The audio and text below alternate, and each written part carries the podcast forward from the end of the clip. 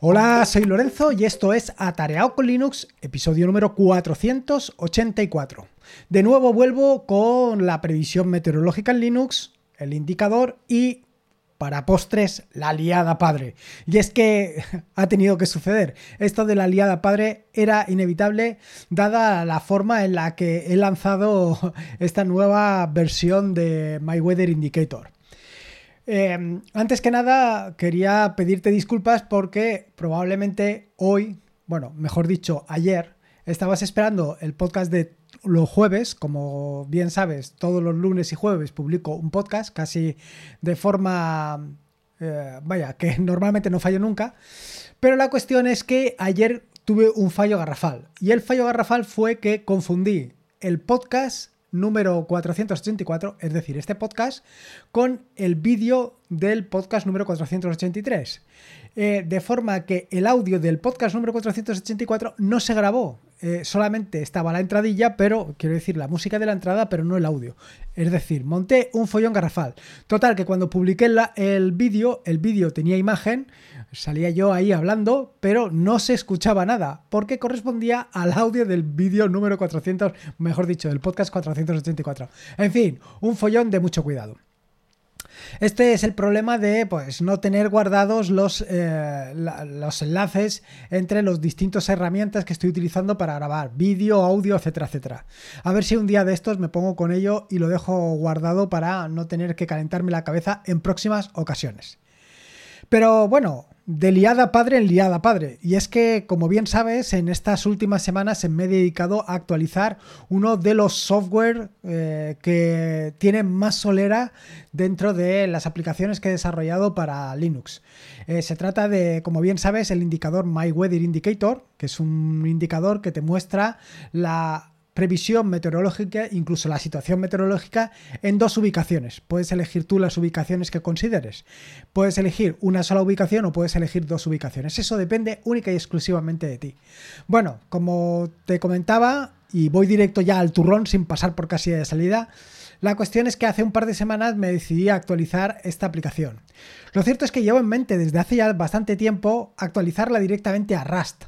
Pero ya esto se me vuelve un poco más pesado. Quiero decir, no se vuelve pesado actualizar la aplicación de Python a Rust, sino simplemente deshacer todo el código que tengo en Python para volverlo a montar en Rust. Así que bueno, por el, por el momento he dejado, dejado esta quimera para más adelante y por ahora voy a seguir manteniendo eh, My Weather Indicator por lo menos en Python. Eh, la cuestión es que eh, como te comenté en estos vídeos anteriores, pues será necesario hacer una actualización, una actualización de, este software y he hecho la actualización a lo loco. Eh, he intentado mantener todo lo menos, como te diría? He intentado tocar lo mínimo posible para intentar cometer los mínimos errores posibles, pero ha sido imposible.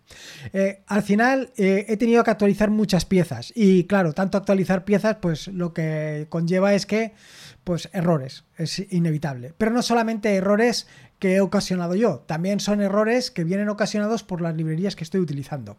De hecho, eh, casi me vuelvo loco, y me vuelvo loco precisamente por una de estas razones, por el hecho de las librerías.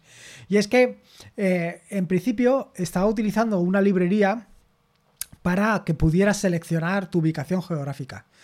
Esta librería que en un principio lo hice directamente utilizando un navegador embebido. Eh, hace, pues no te sé decir, hace cuatro o cinco versiones decidí utilizar una librería que tiene o que está disponible en Debian, una librería que te permite eso, precisamente mostrar mapas. ¿Qué es lo que sucede? Pues lo que sucede es que por algún tipo de razón esa librería eh, no funciona del todo bien o no ha funcionado del todo bien. Y en un momento concreto decidí pasarla de la librería al navegador embebido y luego al revés, del navegador embebido a la librería. En fin, que he estado dando tumbos con esto.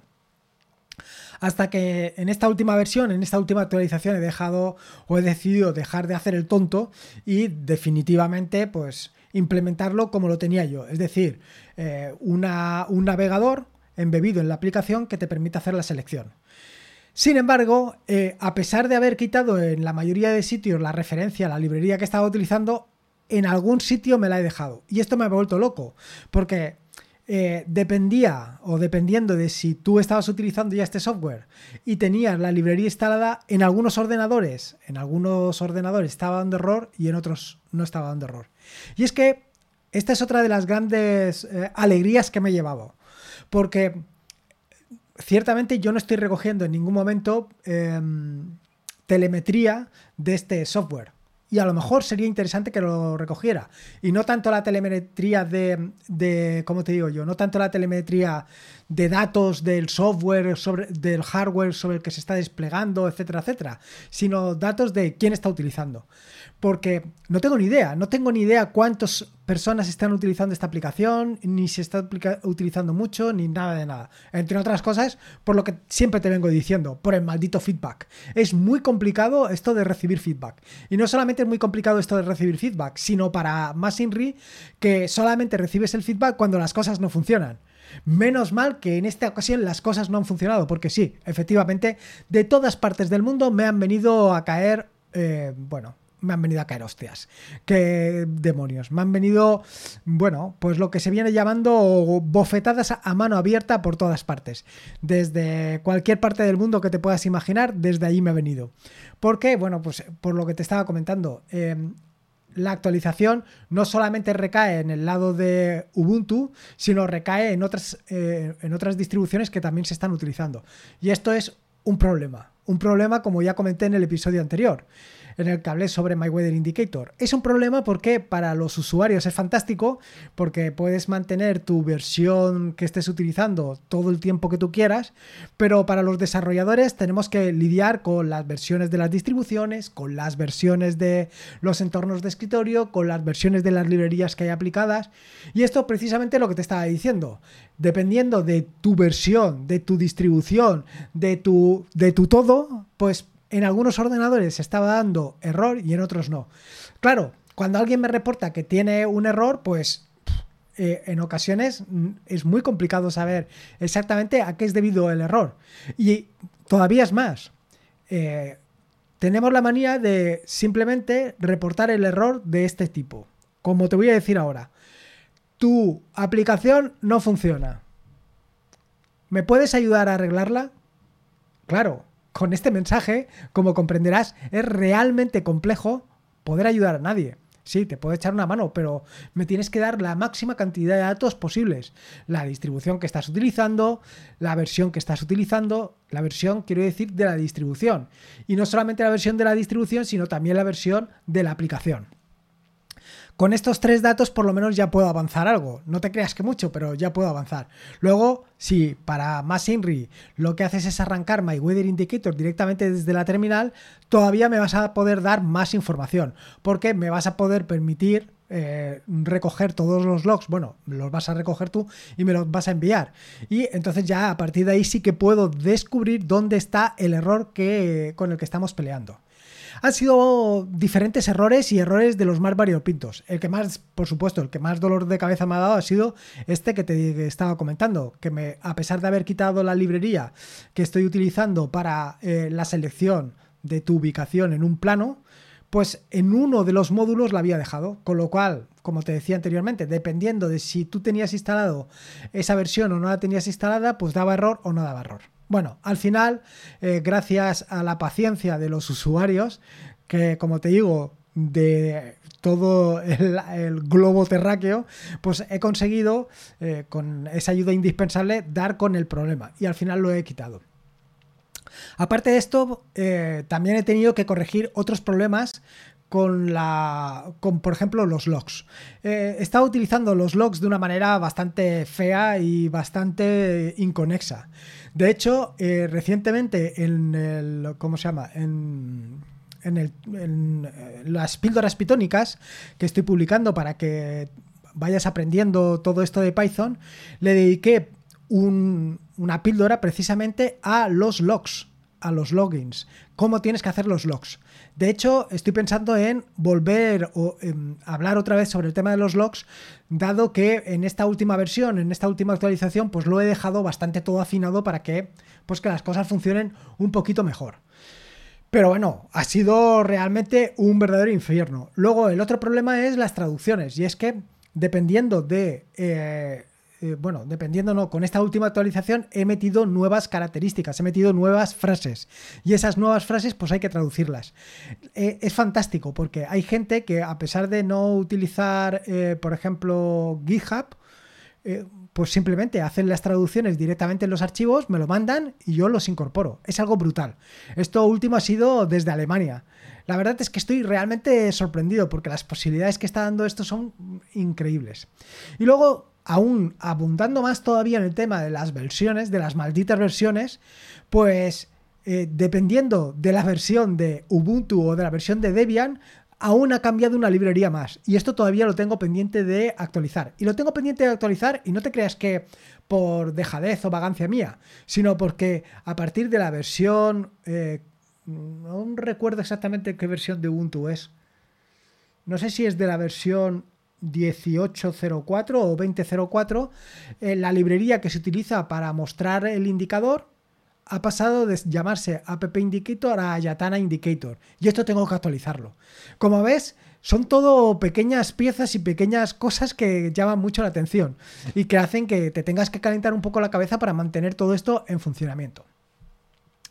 Y luego está el tema de el backwards compatibility o la compatibilidad eh, con versiones anteriores. Bueno, esto es algo de lo que normalmente siempre me quejo en el, con NOM. Y es que no, el tema del retro del, em, del backwards retrocompatibility o compatibility, pues entre las versiones de NOM Shell, entre las versiones que se utilizan precisamente para todo lo que son los mm, los plugins, los, los plugins que se pueden instalar en la Shell, pues no hay una compatibilidad hacia atrás que, por lo menos en las versiones sobre la 30, la 32, la 34, estas me han dado bastante dolor de cabeza. Eh, esto es algo que, como te digo, me he estado quejando amargamente. Y me he estado quejando amargamente porque me ha hecho tener que actualizar los diferentes plugins que tenía para que esto funcionara. Bueno, pues después de quejarme yo amargamente de NOM, he hecho exactamente lo mismo. ¿Tú te puedes creer eso? He hecho exactamente lo mismo que estaba haciendo con. que está haciendo NOM. Eh, me he pasado por el arco del triunfo la parte de la retrocompatibilidad hacia atrás. Sí. Y me lo he pasado por el arco del triunfo porque a pesar de haber intentado mantenerlo todo, a pesar de haber intentado pues ser lo más conservador posible, eh, al final me he cansado la verdad es que esto del, desarrollo en este mundo, y me refiero al mundo de Linux, donde tienes tantas versiones, tantas posibilidades y tantas opciones, es algo realmente complejo. Como te digo, ¿en qué me he pasado por el arco de triunfo la retrocompatibilidad o la compatibilidad hacia atrás? Pues básicamente en el tema de no soportar los indicadores, eh, los, los otros servicios. Al final, ni Open Weather Map, ni Yahoo, ni Google, ni todos estos los he querido dejar o sea, los he querido mantener. Y los he querido mantener porque simplemente me estaban dando mucho dolor de cabeza. Y he vendido todo, o he apostado todo al caballo Open Meteo, que a lo mejor en un futuro me da una desagradable sorpresa. Pero bueno, eh, aquí poco podemos hacer. No puedo hacer, básicamente no puedo hacer nada. Si en un futuro pues eh, deciden cambiar la API, pues habrá que tener que actualizar esto también. Pero ¿qué le vamos a hacer?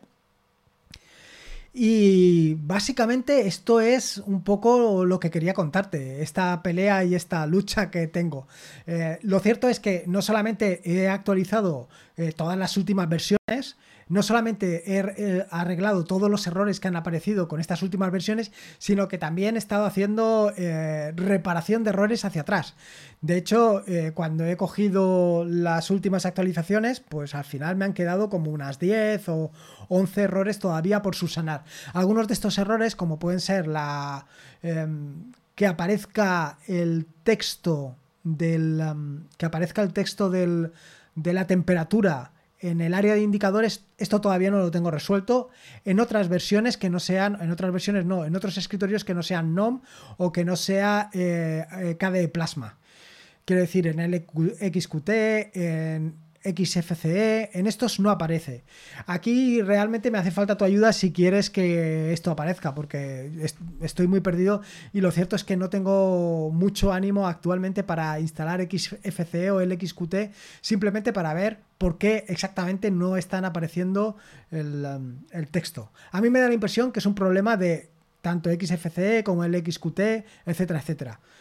Pero bueno, son pequeñas cosas que habrá que ir puliendo con el tiempo. Desde luego, si tú tienes alguna de estas distribuciones y me quieres echar una mano para poder eh, resolverlo, pues bienvenido sea. Y como te digo, todavía me queda pendiente esto del App Indicator y el Ayatana Indicator, que no sé cómo lo voy a resolver para versiones anteriores a la 2004 o la 1804. Porque lo cierto es que no me apetece mucho estar manteniendo dos versiones distintas de lo mismo. No sé, ya veremos cómo, ya, ya veremos cómo lo hago. Ya veremos cómo me caliento la cabeza o no para, poder resolver esto. Porque claro, yo como dependencia actualmente estoy poniendo que haga falta App Indicator para que puedas instalar la aplicación.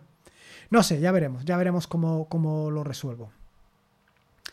Y más cosas. Ah, sí, más cosas. Para un futuro estoy. Bueno, e, en esta versión ya he incorporado la parte de los rayos ultravioletas. Que, bueno, como bien sabes, para estas latitudes, pues viene la mar de bien.